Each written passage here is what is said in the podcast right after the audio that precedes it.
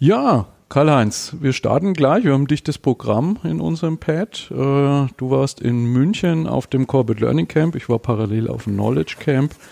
Da können wir mal kurz drüber sprechen, wie das so war. Starten wir mal mit dem in Anführungszeichen kleinen CLC Camp in München. Ja, genau. Klein deshalb, weil wir uns ja schon am Anfang des Jahres überlegt haben, das Thema Corona wird noch nicht ganz vorbei sein und ganz viele werden im Herbst ihre Veranstaltung nachholen. Deshalb wollten wir nicht so viel Aufwand reinstecken in ein großes äh, Camp und haben gesagt, wir hängen uns ran an einen Veranstalter, der ohnehin was macht und haben äh, wieder die L&D Pro gefunden, die uns äh, netterweise auch eingeladen hat. Das ist eine Weiterbildungsmesse, kann man sagen, einen Tag lang in München. Und die haben uns, äh, also HRM ist der Veranstalter und Alexander Page ist der Eigner dort. Und die haben uns die hintere Halle, den hinteren Teil der Halle im MVG-Museum, wo sie ihre Messe platziert haben, äh, reserviert. Und nicht bloß reserviert, sie haben uns dort vier Räume optisch abgeteilt mit so großen äh, Gerüsten und Molton äh, Wänden, äh, damit es ein bisschen akustisch gedämmt ist zwischen den einzelnen Räumen. Also sie haben viel Aufwand getrieben, damit wir da vier äh, Sessionräume hinkriegen. Ja, und für uns war es erfolgreich. Wir haben äh, mit 100 Leuten maximal gerechnet. Mehr Platz hätten wir da nicht gehabt. Und 80 haben sich für unser Camp angemeldet. Und immerhin, äh, die 80 haben 27 Sessions zustande gebracht an dem Tag. Also ich finde, das ist, wir, wir sagen ja immer so, wie aktiv sind eigentlich Teilgebende? Und äh, das Session geben ist ja der, der höchste Aktivitätsgrad eigentlich. Und äh, wenn da so äh, über ein Drittel äh, eine Session gibt, finde ich das schon mal ganz faszinierend, mhm. äh, wie viel äh, da auch wirklich dann so passiert ist. Die Stimmung war wirklich gut. Es war eine intensive Barcamp-Stimmung mit äh, tollen Themen und äh, die Leute waren eigentlich ganz begeistert, trotz der, naja, akustisch nicht so guten Bedingungen. Das ist halt äh, der eine, eine große Halle und äh, dummerweise ist ja beim Messen so üblich geworden, dass man an Bühnen und an einzelnen Ständen mhm. da Lautsprecher ja, aufstellt. Und im Laufe des Tages dreht jeder seine Lautstärke höher, damit er auch besser gehört wird. Genau, ne? Also das ist so ein, so ein Punkt, wo ich dann mit Alexander Petsch mal darüber gesprochen habe. Ich würde empfehlen, mal alle Lautsprecher äh, zu verbieten und abzuschaffen, so dass man wieder zu einem Normalgeräuschpegel zurückkommt ja. und dann unterhält man sich ja an den Ständen auch viel besser. Also das ist so in den letzten Jahren aus meiner Sicht immer lauter geworden. So und äh, wir hatten aber auch noch eine schöne äh, Lösung mit dem hybriden Gesprächstisch, den du Simon ja äh, vor einem Jahr das erste Mal ähm, auf der L&D Pro installiert hattest. Wir haben den ja bei der LearnTech und jetzt auch wieder aufgebaut. Ja, und das ist wirklich eine interessante Sache. Also hybrider Gesprächstisch heißt, äh, wir stehen an einem oder sind an einem Tisch bereit für alle Besucher, für Gespräche, haben aber ein paar Headsets da liegen, so dass man äh, auch Leute, die online zufällig dabei sind, in das Gespräch mit einbeziehen kann. Und das hat funktioniert. Wir hatten diesmal äh, wieder ein paar mehr Leute, die online dabei waren. Ja, es war nicht den ganzen Tag online mhm. jemand dabei, aber zwischendurch kamen immer mal wieder welche. Und äh, gleichzeitig haben wir mit der Technik äh, auch gesagt, na, wenn wir schon äh, Headsets haben, haben hier, dann könnten wir da auch ein paar äh, Aufnahmen machen und da sind neun interessante Aufnahmen entstanden, meistens so Aufnahmen nach einer Session. Was habt ihr in der Session erlebt? Äh, um was ging es eigentlich in der Session? Und äh, mich hat ganz besonders ein Thema von Latti wieder fasziniert. Das hat mich schon mal fasziniert. Die Jürgen Latteyer kommt von der DATEV, ist dort ja so ein Lerncoach für Softwareentwickler und die Softwareentwickler haben äh, dort so eine andere Berufsehre. Und äh, vielleicht hören wir uns das mal ganz kurz an in einem kurzen Ausschnitt von dem Mitschnitt von ihm. Wir haben einen Kollegen, der hat bei uns eine Community gegründet und dem bin ich mal irgendwann über den Weg gelaufen und der hat den Funken in mir erzündet.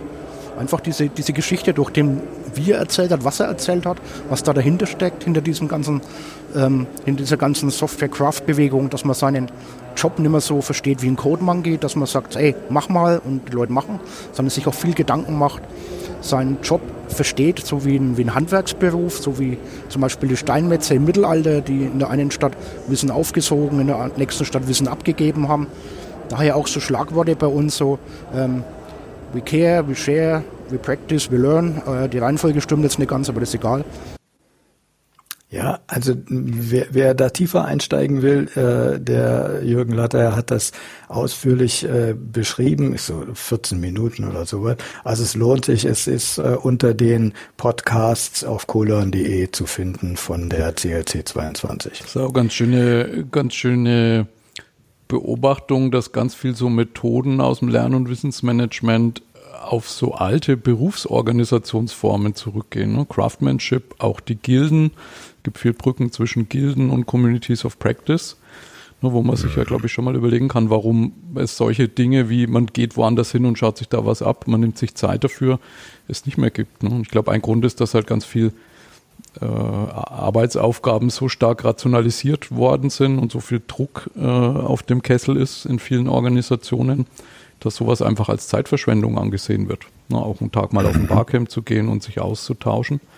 Und ich glaube, das wäre gar nicht schlecht, wenn man sich da so auf ja, eigentlich recht alte Formate und Ansätze rückbesinnt, auch in so modernen Berufen wie die Softwareentwicklung. Ja, das ist ja schon fast die Überleitung zu deinem Besuch beim Knowledge Camp. Ihr habt euch ja auch so ein bisschen zurückbesonnen, ne? Ja, zurückbesonnen im Sinne von wieder in Präsenz. Also wir waren in Berlin äh, im, im The Student Hotel, kannte ich bis dahin auch nicht, so eine holländische Kette, die sich so ein bisschen eigentlich auf Studenten spezialisiert, die längere Zeit im Ausland sind. Also das hat sich eigentlich angefühlt wie so ein großer Coworking Space mit sehr vielen jungen Menschen drin, sehr groß auch, irgendwie fünf, sechs Stockwerke und so ein quadratisches Gebäude, also weiß ich nicht, hunderte von Zimmern auf jeden Fall, große Lounge, Fitnessstudio unten drin, also so als Barcamp-Atmosphäre sehr angenehm. Wir haben es äh, hybrid veranstaltet mit äh, ja, einem Plenum. Das war ein bisschen beengt vom Raum, also da saß man schon für Corona-Verhältnisse einigermaßen dicht aufeinander, aber einen anderen Raum hatten sie da nicht. Ähm, und dann mit sechs Session-Räumen äh, fünf ganz normal im Barcamp-Modus gefahren und ein Raum haben wir ja immer so einen sogenannten kuratierten Track, wo wir entlang des Themas des Knowledge Camps, das war dieses Mal Knowledge Management Essentials, äh, sozusagen vorab äh, Beiträge auswählen, die dort schon gesetzt sind, quasi wie so eine Mini-Konferenz im Barcamp. Ja, und das hat gut funktioniert. Wir hatten so knapp 100 Leute vor Ort und habe es nicht durchgezählt, vielleicht so 40, 50 online, nochmal Größenordnung.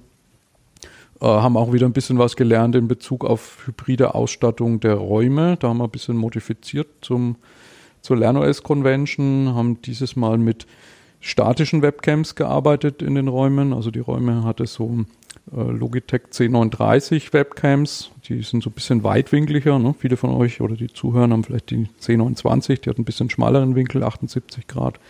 Die C39 hat 90 Grad äh, auf dem Stativ montiert, an dem USB-Hub dran und dann mit Freisprecheinrichtungen. Das war ein Jabra 510, äh, damit man sozusagen äh, rückkopplungsfrei den Raum hört. Na, da habe ich mir jetzt auch im Nachgang nochmal überlegt, also man müsste eigentlich so ein, so ein Set haben, wo man durchgängig in allen Räumen die C39 hat als statische Cam äh, und dann vielleicht nicht die Jabra äh, 510, sondern die 710, so eine Nummer größer.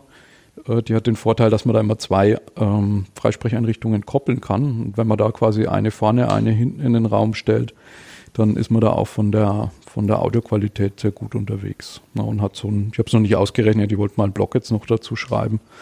Wahrscheinlich irgendwie so Größenordnung 500 Euro Ausstattung äh, pro Raum, wo man dann so Sets hat, die man einfach auf dem Barcamp mitnehmen kann. Also ich bin immer fasziniert. Äh, wir haben schon immer gedacht, ey, der Simon, der hat es jetzt so optimal hingebracht und kaum gehst du zur nächsten Veranstaltung, kommt die nächste Optimierung.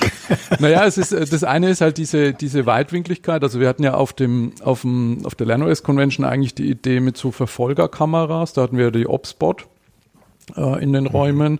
Na, da muss man aber sagen, die funktionieren halt hauptsächlich dann gut, wenn der, der Presenter, der das macht, sehr bewusst die auch steuert. Ne? Ich will jetzt noch nicht von Videoregie sprechen, aber die kann man ja mit so Gesten steuern, ob die zoomt, ob sie mir folgt, ob sie mir nicht folgt. Ne? Und wenn ich das nicht bewusst mache, dann macht die Kamera da vorne irgendwas und das ist natürlich für die Leute, die zuschauen, hat man so das eine oder andere Mal, ähnlich wie beim äh, Corporate Learning Camp mit den, äh, mit den Eulenkameras, das Feedback, äh, im positiven Sinn, äh, die hat nicht dahin fokussiert, wo jemand gesprochen hat oder noch negativer, man wird seekrank von dem Bild, weil halt einfach der Fokus ständig springt. Mhm. Ne, und da war halt dann so der Gedanke zu sagen, es ist schon gut, dass ich so einen Überblick habe im Raum, wer ist eigentlich da alles. Und das kann ruhig ein statischer Überblick sein. Da habe ich natürlich den Nachteil, dass ich da, wenn jemand hinten im Raum sitzt, äh, die Menschen nicht mehr erkennen und auch Teams natürlich die Namen nicht einblendet, ne, weil Teams kennt ihr ja nicht. Mhm. Und dafür man aber quasi arbeitet mit, jeder hat ein Endgerät dabei, ist zusätzlich in die Videokonferenz eingewählt, äh, ohne Audio, damit es da keine Rückkopplungen gibt äh, und kann aber bei Redebeiträgen oder so die Close-up-Kamera am Laptop anmachen. Und dann sieht man die Person in groß und hat auch den Namen drunter, weil der dann über den Teams-Client kommt. Also das würde ich sagen, ist so im Moment Good Practice. Ja, und auch was die Freisprech angeht, wenn du jetzt so einen großen Raum hast, wo immer Leute rein und rauskommen, wir hatten auf der Loscon mit den, mit den Würfeln gearbeitet. Die wollte ich äh, nicht, nicht, nicht nach Berlin auch noch schleppen, weil ich das ganze Equipment mitgenommen habe. Deswegen sind wir mit Freisprecheinrichtungen gegangen. Äh, und da muss man halt wirklich sagen, diese 710 von Jabra, gibt es ja auch andere von Sennheiser, also die, mittlerweile gibt es da mehrere, die haben einfach den Vorteil, dass du, dass du mehrere koppeln kannst ne? und dann im Raum sozusagen so positionieren kannst, dass halt die Leute idealerweise nicht mehr als zwei Meter davon wegsitzen und dann ist es auch von der Audioqualität noch recht gut. Natürlich nicht so gut wie ein Podcast-Headset, aber gut genug. Genau, und da war, wir hatten eine LernOS Assembly, haben die restlichen Yodas bemalen lassen, äh, die von der Loscon übrig geblieben sind. Die sind jetzt auch alle weg. Das hat wieder sehr gut funktioniert. Und ich habe eine Session dort gemacht, äh, eben zu diesem Thema KM Essentials, wo ich mal so bei uns aus über 20 Jahren jetzt äh, Wissensmanagement-Beratung so unsere Kernerkenntnisse zusammengefasst habe. Und wir hatten Recording by Default Prinzip, also alle Sessions sind aufgezeichnet, außer der Session Owner hat ein Opt-out gemacht. Das heißt, wer da Lust hat, kann sich das auf YouTube anschauen. Da gibt es die Aufnahme. Und äh, vielleicht letzter spannender Punkt, Brücke zum OER-Camp, da war ich letzte Woche. Ähm, es war von Montag bis Mittwoch, also 24. bis 26. Oktober in Hamburg.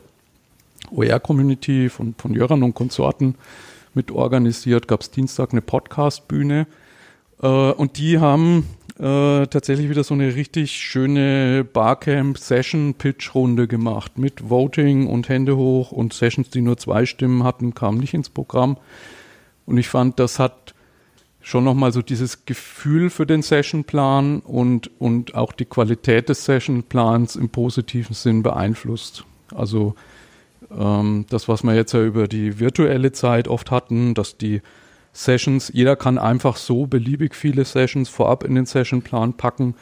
Ich glaube jetzt, wenn wir, ja im Winter nicht, aber nächstes Jahr wieder äh, Camps in Präsenz machen, würde ich, glaube ich, dafür votieren, dass man auch wieder eine richtig anständige äh, Session-Pitch-Runde mit Voting einführt. Hat man ja in, äh, beim CLC im Frühjahr auch als ein Kritikpunkt weiß nicht, ob du es mitgekriegt hast, das war bei, bei SAP ein Kollege, der hat mich da angesprochen und hat eben gesagt, dass ihm das total fehlt, dass das eigentlich ein zentrales Element ist von dem Barcamp.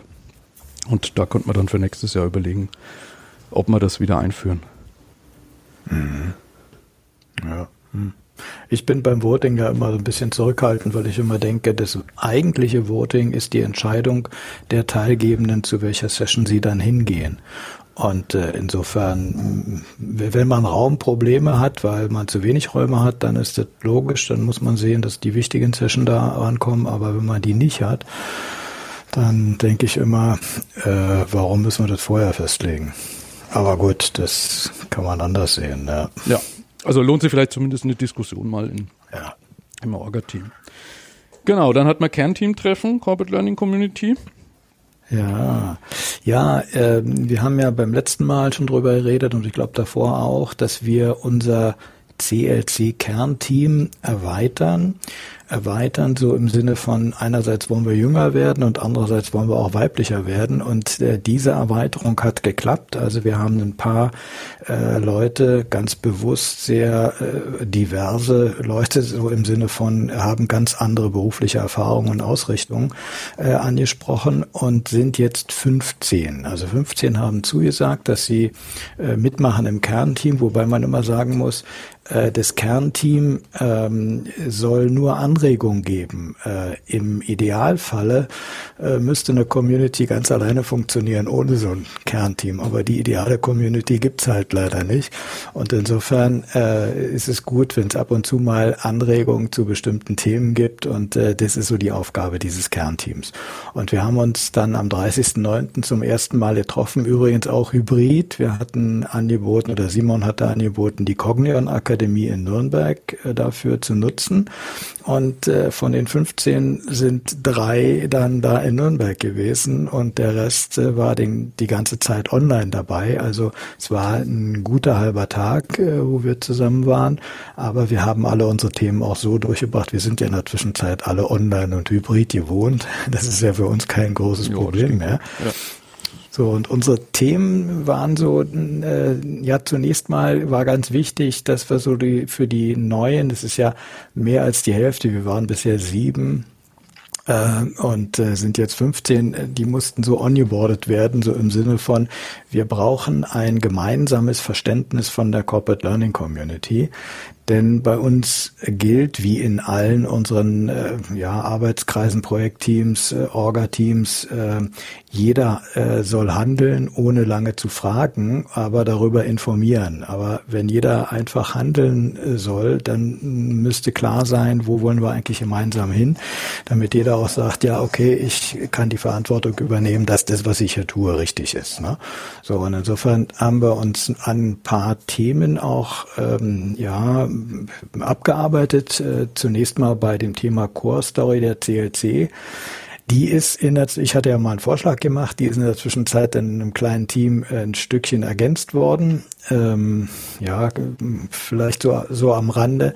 Ich habe immer so ein bisschen Bauchschmerzen, wenn wir äh, bei bestimmten Themen gemeinsame Formulierungen hinkriegen wollen. Das hat in der Regel zur Folge, dass äh, man irgendwelche Kompromisse macht, äh, äh, um halt ein gemeinsames Ergebnis hinzukriegen. Mhm. Und diese Kompromisse äh, lesen sich nachher nicht so gut.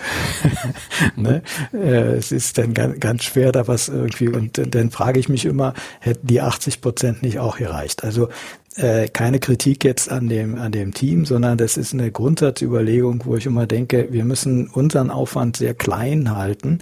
Deshalb möglichst nur wenige Leute oder sogar einer an einem Thema arbeiten und äh, dann alle nochmal äh, bloß sagen, ja, gibt es grundsätzliche Einwände dagegen, ansonsten sollten wir es laufen lassen. So, das nächste Thema war Visionsarbeitung der CLC. Äh, ja, da arbeiten wir noch dran. Äh, die, ihr wisst ja, wir wollen die unsere Vision, die wir im Wikibook beschrieben haben, ergänzen den, durch den Rahmen, äh, um auf die lernende Organisation zu blicken. Das haben wir bisher nicht so und äh, deshalb, äh, da müssen wirklich noch ein paar Formulierungen entstehen und noch ein bisschen das Grafische entstehen. Da müssen, kommen wir demnächst nochmal auf die Community zu. So, dann war so die Frage, welche Wirkung haben wir eigentlich? Wie sieht man uns? Und wir dann hat äh, Sirka äh, Freigang es übernommen, äh, mal die Community zu fragen, rede ich gleich noch ein bisschen drüber. Und äh, natürlich haben wir über die nächsten Events gesprochen, CLC 22 Frühjahr, das haben wir festgelegt, sage ich auch gleich noch was dazu, das CLC 22 im Herbst, dafür hat sich ein äh, relativ großes Team aus dem Kernteam gebildet, die jetzt mal darüber nachdenken, wie sieht eigentlich so ein äh, innovativer Lernevent äh, aus, der nicht Barcamp heißt. Und äh, das planen wir fürs, für den Herbst. Ich glaube, die treffen sich jetzt in diesen Tagen äh, in Berlin, um mal konkret darüber nachzudenken, wie kann sowas aussehen. Ja, und letztendlich natürlich so ein Stückchen Aufgabenverteilung in der, im Kernteam. Wer pflegt, welche Community-Aktivitäten pflegt, heißt, wer regt sie an, wer fühlt sich so ein bisschen verantwortlich dafür, dass es da weitergeht. Ja, das war's eigentlich vom Kernteam. Aber es macht einen guten Eindruck, alle sind sehr willig und äh, ja, ich äh, glaube, no. das war auch ein, noch ein schöner Start. Ja, vielleicht gleich zur Umfrage von Söcker Freigang. Ähm, sie hatte eine ganz kurze Umfrage auf Mentimeter gestartet. Da waren nur drei Fragen zu beantworten. Also es ging auch sehr schnell. Äh, mich hat so ein bisschen enttäuscht, dass nur ungefähr 70 Leute äh, überhaupt geantwortet haben in unserer großen Community. Und äh, deshalb, ja, die 70 geben jetzt schon mal ein Bild ab, aber ich hätte mir gewünscht, wir hätten da 700 gehabt und nicht bloß 70, zumal es wirklich in ein, zwei Minuten erledigt gewesen wäre. Vielleicht müssen wir es irgendwann nochmal machen. Äh, denn äh, die Auswertung läuft jetzt noch. Da, die, das ist, äh, Im Moment sind es nur die äh, praktisch äh, Screenshots von äh, Mentimeter und äh, die müssen jetzt noch ein bisschen zusammengefasst werden, ja. äh, damit es dann auch lesbar wird, kommt demnächst auf kolan.de. Simon, Du hast, äh, gerade weil wir jetzt über soziale Medien reden, wo wir uns äh, kommunizieren, du hast äh, sehr intensiv äh, mit dem Twitter-Exodus zu tun. ja, naja, ich muss so, ich muss sagen, ich, ich habe jetzt die letzte Woche eigentlich oder seit, seit die Übernahme durch Mars klar ist, schon ja, so, so ein Wechselbad der Gefühle durchlebt, würde ich sagen. Mein Twitter ist ja 2006 gegründet, mein Account war 2007 angelegt und für mich war das eigentlich schon immer ein sehr zentrales Tool für den Austausch, fürs Lernen, fürs neue Leute kennenlernen.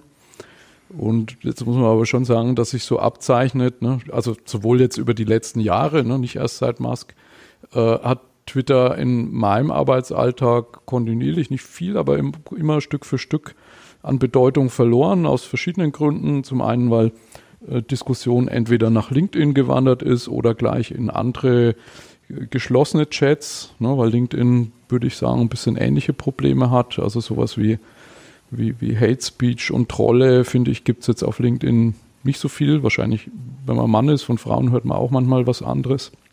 Ähm, aber ich sage mal, diese ganze Geschichte mit Selbstdarstellung und Werbung insbesondere, ne, jetzt wenn man mal so ein bisschen in anderen Tools unterwegs ist und schaut dann wieder in so einen LinkedIn-Stream oder Twitter-Stream, das ist halt schon ja, wie eine Zeitschrift, wo irgendwie jede dritte Seite Werbung ist. Ähm, naja, und jetzt quasi durch die Übernahme durch Elon Musk, äh, weiß ich, wer das ein bisschen mitverfolgt hat, heute ist der große Tag der Layoffs. Also äh, wenn man Twitter-Mitarbeiter ist und kriegt eine Mail auf einen persönlichen E-Mail-Account, dann weiß man, dass man gekündigt ist. Wenn man die Mail auf den Twitter-Account kriegt, also auf den Firmen-Account, dann weiß man, dass man nicht gekündigt ist verschiedene Leute mussten jetzt äh, übers Wochenende arbeiten, um welche, irgendwelche Features fertig zu kriegen. Von der Führung wird überhaupt nicht in Richtung Twitter-Mannschaft kommuniziert. Also das ist so ein 180 Grad Turnaround, was die Kultur angeht, ne, wo Twitter, finde ich ja bisher äh, unter, unter Jack Dorsey und den CEOs und, und, der Führung insgesamt eigentlich immer so ein bisschen der, der Gegenentwurf war, fand ich. Ne? Die die Firma, die sich so am open sourcigsten, am wenigsten kommerziell angefühlt hat, was sicher auch ein Problem ist, weil sie nie einen Weg gefunden haben, irgendwie ein anständiges Geschäftsmodell hinzubekommen. Na, und jetzt ist natürlich ganz klar, dass äh, wenn da die Hälfte der Leute geht, die Führungstruppe ausgetauscht ist, alles äh, Elon Musk Vertraute da reinkommen von Tesla und von anderen Firmen. Ähm, irgendwie 44 Milliarden Kaufpreis refinanziert werden müssen, äh, dass, glaube ich, dieser Niedergang jetzt beschleunigt wird. Ne, sind die ersten Werbekunden, haben jetzt schon sehr öffentlich irgendwie angesagt, dass sie keine Werbung mehr schalten werden. So General Motors war, glaube ich, damit unter den ersten. Es gab von. Stephen King gab es einen ganz coolen Post, ne, weil er so das Gerücht die Runde gemacht hat, der blaue Haken, also die Verifizierung, sollte 20 Dollar pro Monat kosten wo er gesagt hat, das ist ja irgendwie verkehrt. Eigentlich müsste Twitter ihm was bezahlen. Ne? Die meisten mhm. Plattformen zahlen ja ihren Creatoren irgendwie Geld dafür, dass sie Content erstellen. Dann hat Elon Musk dann drunter ge geschrieben, wie wäre es mit 8 Dollar? Also jetzt scheinbar irgendwie 8 Dollar der Preis. Und das wird aber scheinbar auch alles irgendwie im Hinterzimmer und im stillen Twitter-Kämmerlein verhandelt und dann auf Twitter kommuniziert, was dazu führt, dass die Plattform Blind, so ein anonymer Whistleblower-Dienst, eigentlich der Ort, wo sich Twitter-Mitarbeiter darüber austauschen, wie es eigentlich mit Twitter weitergeht. Und das ist für mich alles kein, sind keine guten Zeichen.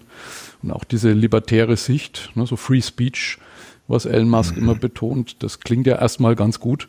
Äh, aber am Ende heißt es halt, dass da sehr viel Hass und Trolling und Hetze und so weiter auf Twitter kommen wird, was glaube ich nicht gut ist.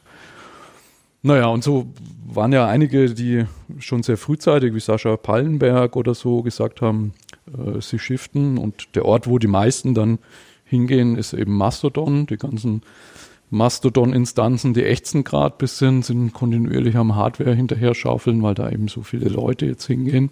Und das ist wiederum, finde ich, halt was, was sehr Positives, weil Mastodon eben ein verteiltes soziales Netzwerk ist. Also das ist nicht so eine zentrale Stelle, über die eine regiert, so man dann hoffen muss, dass das der wohlwollende Diktator ist, sondern das ist eben verteilt, so ähnlich wie E-Mail technisch, ne? Oder auch der Telefondienst. Ne? Du kannst beim einen Provider sein, ich beim anderen. Wir können uns trotzdem anrufen, wir können uns trotzdem E-Mails schicken. Äh, und so funktioniert eigentlich im Kern auch Mastodon.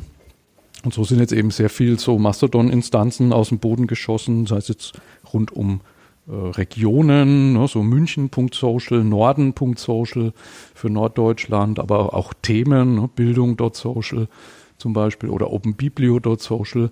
Und das Spannende ist halt, dass die alle für sich unabhängig sind, äh, dass die eine lokale Timeline haben. Das heißt, ich kann, wenn ich jetzt ein Bibliothekar bin oder mit Bibliotheken zu tun habe, äh, kann ich der lokalen Timeline folgen und habe halt mit einer gewissen Wahrscheinlichkeit da sehr viel äh, ja, Fachthemen für mich drin.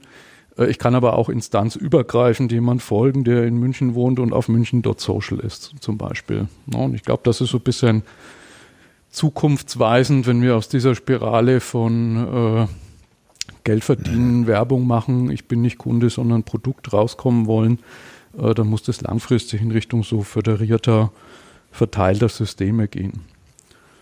Genau, und da muss man mal gucken, ne, was das für uns bedeutet. Wir haben ja auch Twitter jetzt in unseren Camps immer intensiv genutzt, ne, hatten die ja. diese Lernbooster-Sessions. Der Johannes hat ja das letzte Mal schon auch so eine, so eine Mastodon-Booster-Session gemacht. Mhm. Ne, und ich hatte mal den Gedanken eingebracht, ob man nicht, ob es nicht für uns als Community auch spannend wäre, selber so eine Mastodon-Instanz zu haben, ne, weil wir ja auch gemerkt haben, dass ja, zum einen mal diese geschlossenen Kanäle wie Slack das nicht ersetzen, weil die natürlich nicht außenwirksam sind und umgekehrt aber halt sich die, die Kommunikation in so geschlossenen LinkedIn-Gruppen oder auch auf Twitter halt äh, zurückgeht oder wenig ist und auch sehr verteilt. Ne? Und das könnte man mal diskutieren, also gerne auch als Kommentare an den Podcasts, dann eben mhm. auch im Kernteam mal diskutieren. Weiß nicht, ob du da ja schon irgendwie Berührpunkte mit hattest, äh, mit, mit Mastodon oder wie auch dein, du bist ja auch auf Twitter sehr aktiv, wie da deine Sicht drauf ist. Äh, also mir tut es sehr weh, dass Twitter äh, immer unwichtiger wird. Äh, so wie du es beschrieben hast, äh, sehe ich es auch. Und äh, ja, die Zukunft von Twitter, ich sehe sie sehr, sehr kritisch, obwohl man noch wissen wir nicht, was wirklich passieren wird. Aber es ist schon so, dass äh, da jetzt Geld verdient werden soll. Und wenn Geld verdient werden soll mit Twitter, dann wird Werbung zunehmen, dann werden äh, wahrscheinlich auch irgendwelche Dinge bevorzugt oder der, Log der Algorithmus wird Dinge bevorzugen, die wiederum äh, irgendwie äh, ja, mehr Leute anziehen und damit äh, wird offensichtlich wahrscheinlich wieder das, was emotional bewegt, äh, nach vorne gerückt werden. Das war bei, bei Twitter bisher nicht so, obwohl die auch schon so einen Algorithmus hatten, der mich gestört hat aber äh, das wird viel schlimmer werden. Insofern, ja, wir brauchen eine Alternative. Ich wünschte mir allerdings eine Alternative, wo der Zugang so leicht für jedermann ist, äh, ohne dass man jetzt wissen muss, auf welche äh, Instanz muss ich da jetzt gehen, um, um mit uns kommunizieren zu können. Ne? Also diese Offenheit, die wir bei Twitter haben, die haben wir wahrscheinlich bei Mastodon nicht. Naja, Aber gut, das, im, Moment ist es halt so, also auf, auf der Mastodon-Website gibt es da so eine Liste von Servern, ne? das ist für die erste, ersten auch schon mal die erste Herausforderung, zu, rauszufinden, ja. auf welche Instanz gehe ich denn. Gerade die zentralen großen, wie jetzt Mastodon.social oder Mastodon.online, äh, haben dann auch die Registrierung gesperrt, weil sie es einfach nicht gestemmt bekommen haben, den Ansturm. Ne? Die haben teilweise hunderte Prozent Wachstum äh, gehabt. Ähm, aber ich denke, das wird sich wieder entspannen. Das wird irgendwann so sein wie, äh, du entscheidest dich halt, ob du irgendwo Werbung haben willst, dann gehst du zu einem E-Mail-Provider wie GMX oder Gmail, ne, oder ob du irgendwie mehr Wert auf Privatsphäre und keine Werbung haben willst, dann gibst du halt einen Euro oder zwei aus im Monat und bist dann auf Posteo oder Mailbox.org. Äh, oder du bist ein bisschen technisch versiert und betreibst deinen eigenen äh, Server oder Instanz oder machst es als Verein. Ne? Wir, Chaos Computer Club, gut, das ist naheliegend, gibt es halt schon sehr lange eine Mastodon-Instanz. Ähm, und es gibt aber auch die ersten Hoster wie Masto.host, wo du dir halt ähm, äh, einfach auf so eine Mastodon-Instanz klicken kannst. Ne? Und dann zahlst du halt x Geld und kriegst eine Instanz, die für so und so viele Leute äh, geeignet ist, so ähnlich wie das halt bei Rocket Chat oder Slack auch funktioniert. Da hat der Ralf übrigens Richtung Podcast, können wir auch überlegen, Corporate Learning Podcast einzutragen, äh, mit Markus zusammen Podcasts.social. Das läuft auf Mastodon.host. Das ist quasi eine Mastodon-Instanz, wo keine Menschen Accounts haben, sondern Podcasts, wo man dann neue Episoden ankündigen kann und Podcasts eben auch gegeneinander, äh, gegenseitig aufeinander verweisen können. Ja, also das wird, glaube ich, einfacher. Äh, Nextcloud hat angekündigt, dass sie es gibt schon so eine Erweiterung in Nextcloud, die heißt äh, Social. Äh, die ist Mastodon oder Fediverse kompatibel. Das heißt, jeder, der eine Nextcloud hat, hat automatisch in Zukunft auch einen eigenen Mastodon-Server, ne, wo man theoretisch auch sagen könnte, naja, wenn ich meine Dateien nicht in Dropbox haben will, sondern äh, in einer Nextcloud-Instanz, die klicke ich mir bei irgendeinem Hoster wie Hetzner oder haben ja viele mittlerweile solche Angebote, ne? dann habe ich da automatisch auch ein Modul drin, mit dem ich sofort auch im Fediverse teilhaben kann. Ne? Und wo ich dann nach jemand suchen kann, dem folgen kann und dann ist es eigentlich ganz egal, wo der seine Tuts, wie sie heißen, nicht Tweets, sondern Tuts, äh, verwaltet. Ne? Und das ist dann eben instanzübergreifend. Mhm. Also ich glaube, wir werden uns damit beschäftigen müssen und äh, danke für deine Anregung immer dabei. Äh, jetzt wird uns nichts weiter übrig bleiben. Ja, dann ja. haben wir noch ein paar Sachen für nächstes Jahr schon fast. Ne?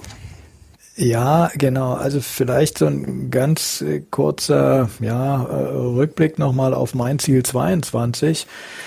Äh, das war ja unser Projekt im äh, ja, ersten halben Jahr und äh, wir wollten damit äh, mal anregen, selbstgesteuert sich Ziele zu setzen und die zu verfolgen, die wir als Learning Professionals ähm, unbedingt erreichen müssen, weil rundherum bewegt sich so viel. Wir haben immer gesagt, wer andere in die Zukunft führen will, der muss schon mal da gewesen sein.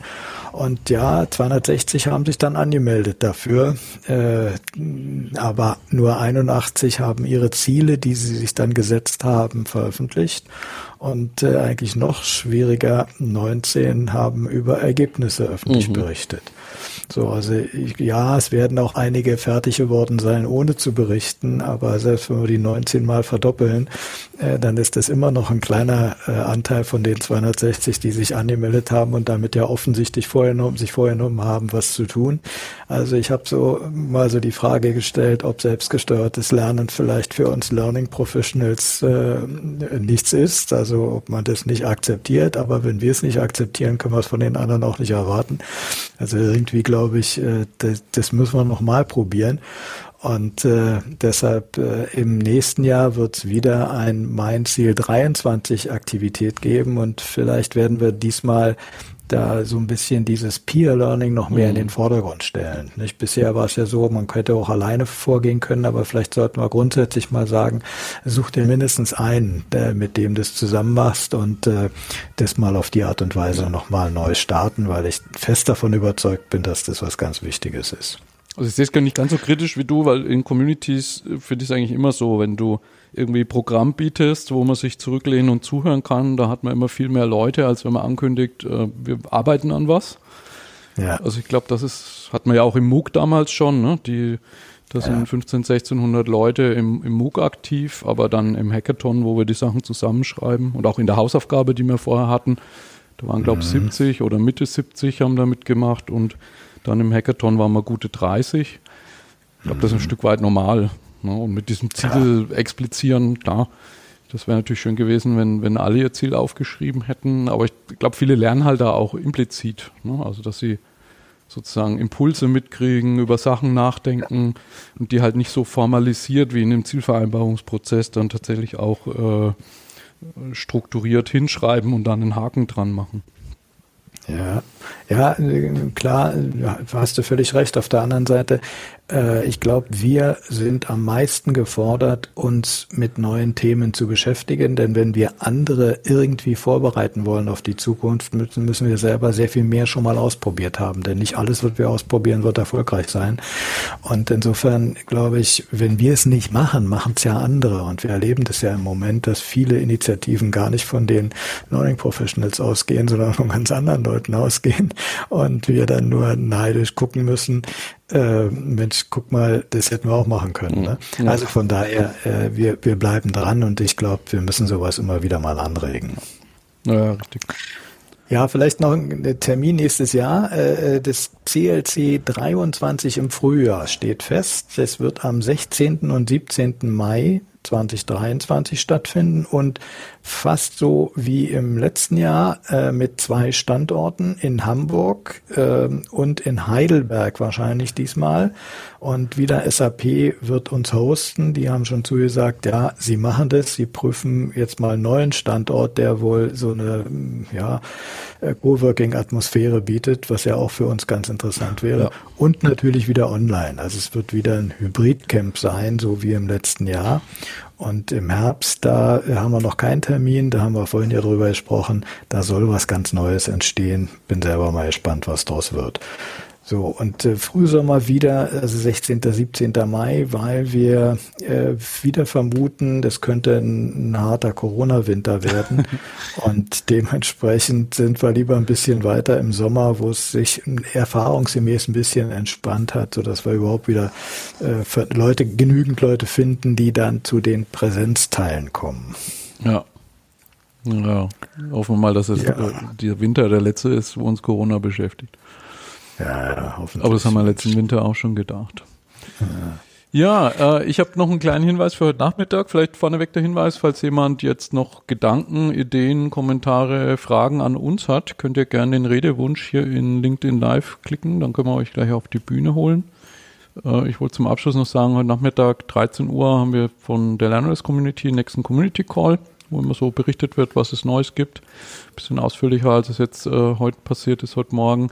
Und um 14 Uhr äh, haben wir eine Knowledge Jam Session zu Audio und Podcasts in Microsoft Teams.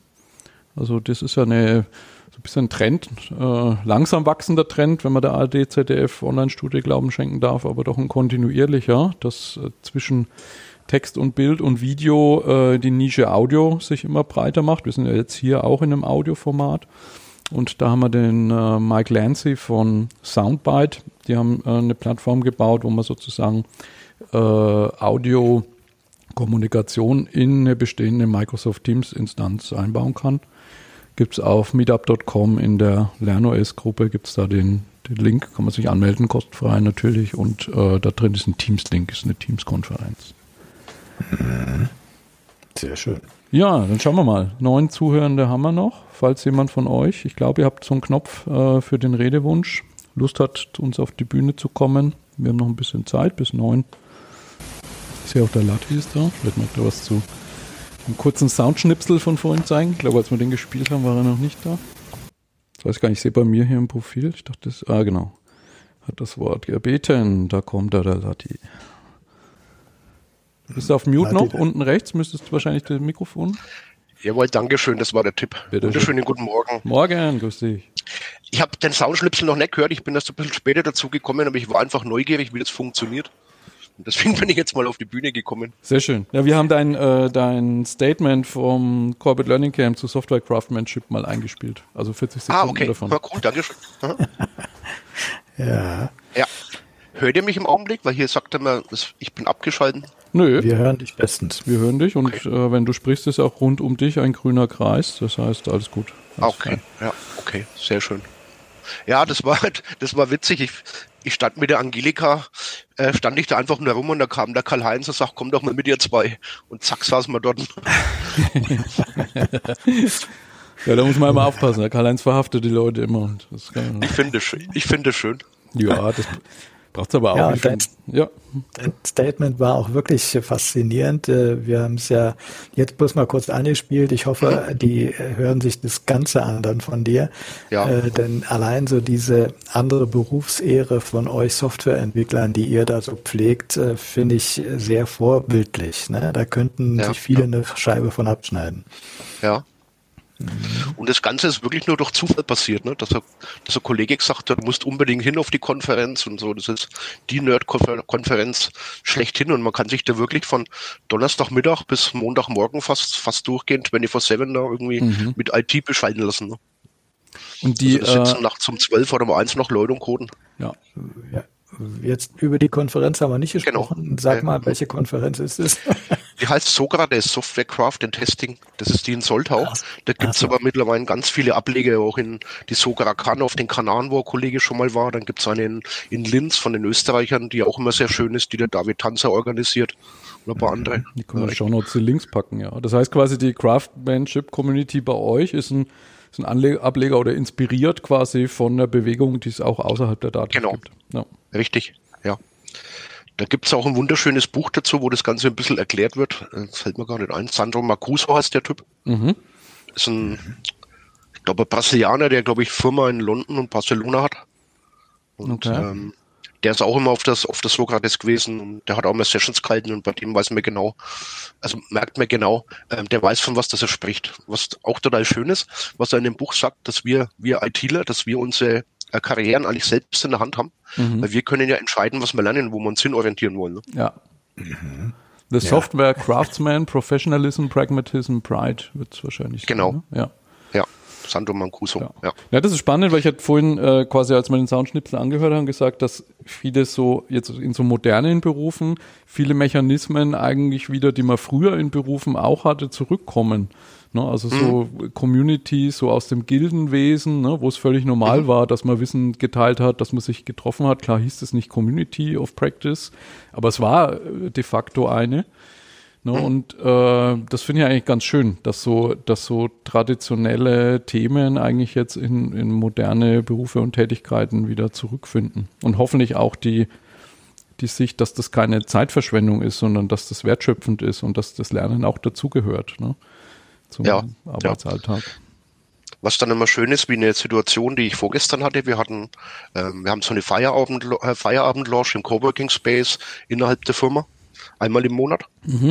Und ich, ich stand da auch rum und da kamen zwei Kollegen her, den einen kannte ich, den anderen nicht. Und da sagte Ande, Mensch, du bist doch der Ladi, du bist doch immer bei der, bei der SCC auf die Bühne. Ich wollte mal sagen, dass das total toll ist, was ihr macht und dass die Themen immer so schön sind und dass man viel Sachen für die Praxis brauchen kann. Und, ähm, und dass das immer schöne Ablenkung zum Arbeitsalltag ist, ne? Mhm. So. Ja. Das ist dann so, so die Situationen, wo ich sage, okay, schön, weitermachen. Ja. Und das sind oft Leute, die man gar nicht so auf dem Schirm hat, ne? die dann auf einmal Genau, sagen, ja. sie profitieren total davon, da weiß man bei, oder hat man gar nicht so im, im Blick, dass die ganz viel dabei sind, ne? so am Rande. Ja, weil wir so eigentlich relativ wenig Feedback haben, ne? außer Ja, wenn wir ja. halt die Leute mal persönlich fragen, beziehungsweise nee, wir haben ja nicht jedes Mal einen Roti. Und den schalten wir mal kurz vor Schluss, wo dann die, die Menschen halt sagen können, ey, hat uns was gebracht oder nee, das war jetzt nichts für mich. Ja. Na, schön. Sehr schön. Die Uhr geht auf 9 Uhr zu, würde ich sagen. Danke dir, Lati, dass du zu uns auf die Bühne gekommen bist und nochmal ein bisschen Vielen Dank, dass ich da hast. sein durfte. Ja, gerne. Äh, erste LinkedIn-Live-Erfahrung, der Hans klatscht, sehr schön. Und dann denke ich, Karl-Heinz, wenn du nichts mehr hast, Ja. Simon, danke und bis zum schließen wir nächsten. Mal. Bis zum nächsten Mal. Schönes. Wochenende. Jo, Danke, tschüss. ciao.